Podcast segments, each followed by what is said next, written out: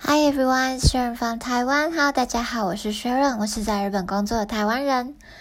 今天的 episode 呢是一个非常临时，就是我大概五分钟前才想说我要来录这个 episode。事情是这样子的，我自己是一个非常喜欢看 YouTube 频道的人。然后我之所以会喜欢看 YouTube channel 的话，有几个原因。第一个就是我觉得我有一种跟 YouTube YouTuber 一起成长的感觉。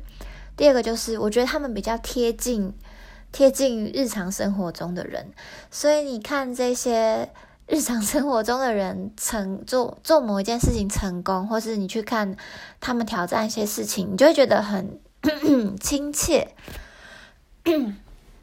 甚至是你就会想觉得，嗯，他做得到，我应该也要做得到。然后第三个就是，我觉得 YouTube 可以学到很多东西，很多你如果不去研究，比方说你在你想要学穿搭，你如果不去上呃有关于时装的科系，你可能没有办法学到的一些知识，你有办法很轻易、很轻松的在。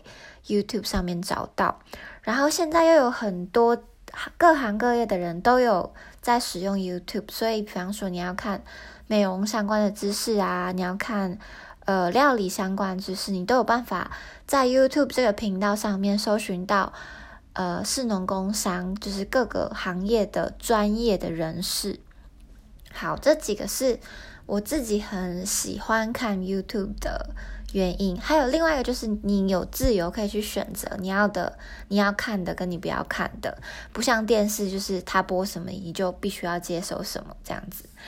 好，然后我自己也有 YouTube channel，那我的 YouTube channel 我有三百六十二位订阅者，我真的很感谢每一个订阅我 YouTube 频道的人，我很感谢大家。然后我稍微就是。因为我都会跟我的男朋友聊天嘛，然后就跟他讲说我的 YouTube channel 怎样怎样。那我男朋友是一个非常非常理性的人，所以他就跟他不会就是他不会就是常常夸奖我，他就会跟我讲说，我看你的 YouTube 都没有一个主题性，然后你在拍影片的时候，你也没有在想说你是为了谁拍，为了为了什么而拍。然后我就觉得他很、他很、他很杂念，我就觉得他很烦。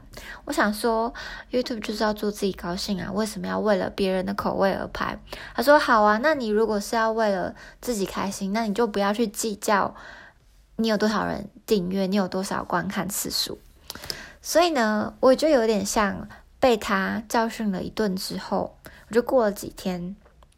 我就去查了一下，其实这些东西就是动动手指就知道，但我就是一直都没有，一直没有就是用心去做这件事情。就是如果你想要达到呃 YouTube 的收益的门槛的话，你必须要有一千人以上的订阅，然后你呃在十二个月之内呢，你的观看呃时间要超过四千个小时。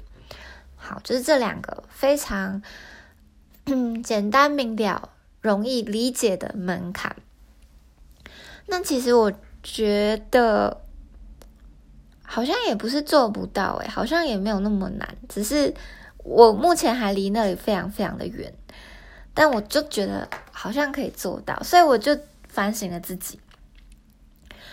好，反省之后我就发现没有错，男朋友说的没有错，我的频道没有整体性，没有主题，所以。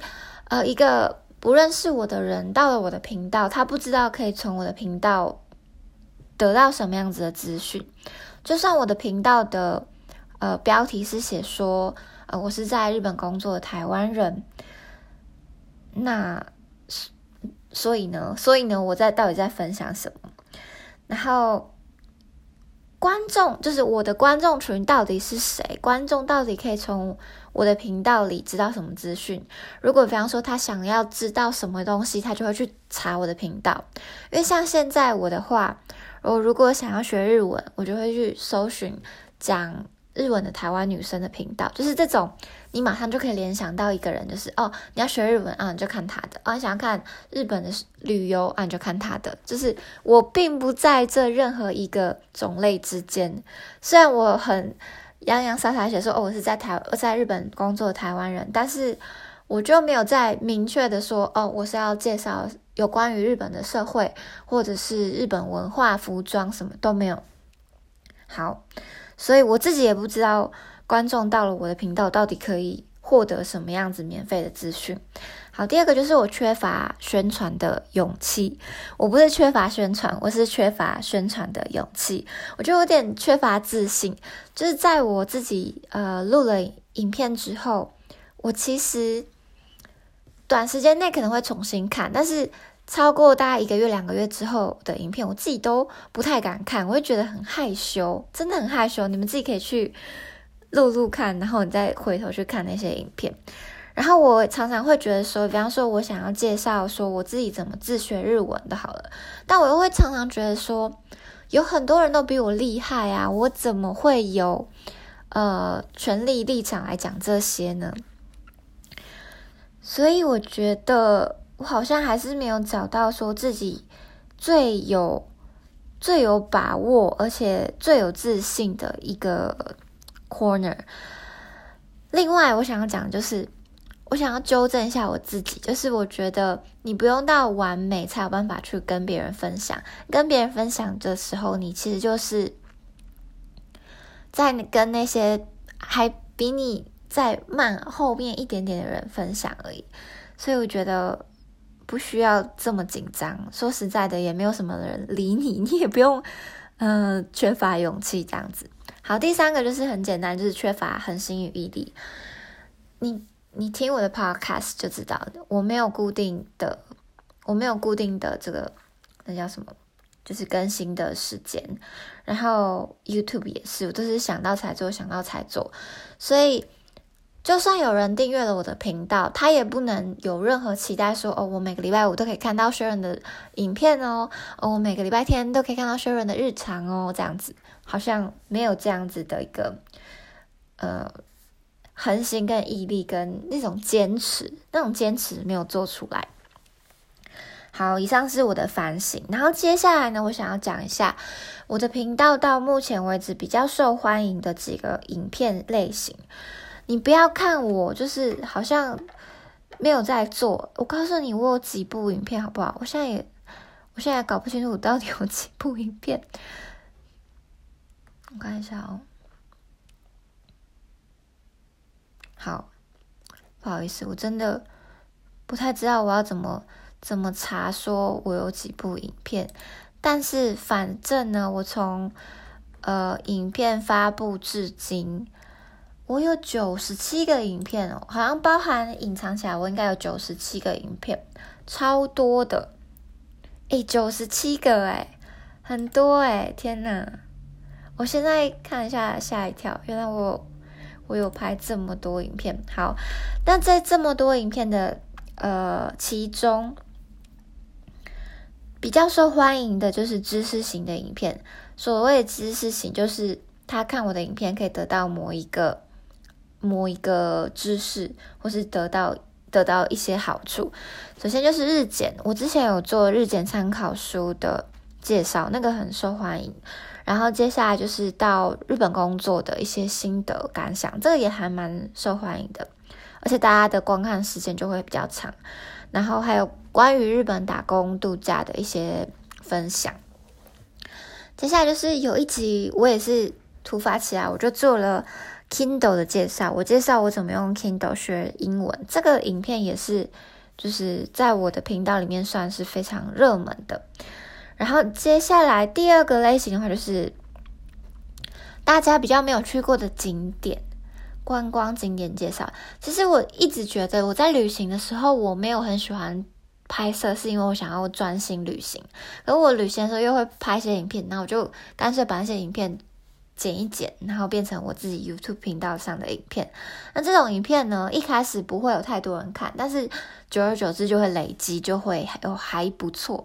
那比较热门的会是那种新的，然后人家没有去过的，比方说 CBS Sky 这种，就是新出来的，然后台湾人还没有，那好像新出来没多久就疫情爆发，所以台湾人都没有去过 CBS Sky。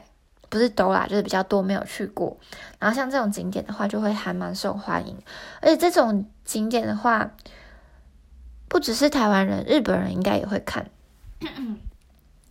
然后接下来第三个竟然是日式穿搭，而且我只有做一支这样子的影片，然后这个影片还蛮受欢迎的，所以好像好像还是可以做做，继续做做看啊，我觉得。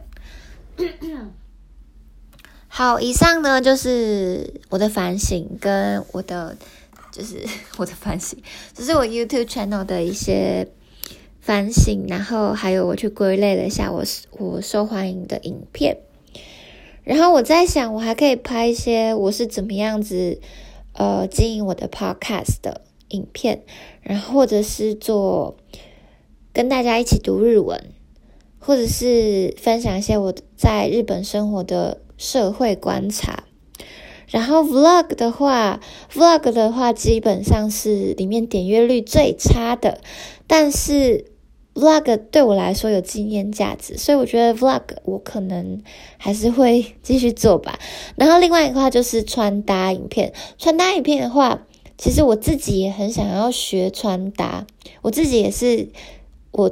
我应该最常看的影片就是穿呃别人的穿搭影片，然后我想说我可以吸收他们的一些精华，然后跟大家分享。接下来就是一些新的美妆啊什么的。我不是一个很爱买美妆用品的人，可是我发现日本的商品真的跑得很前面，然后有很多东西都非常值得介绍。有时候我都会觉得哦，这个真的很好用，所以我还蛮喜欢拍爱用品的影片的。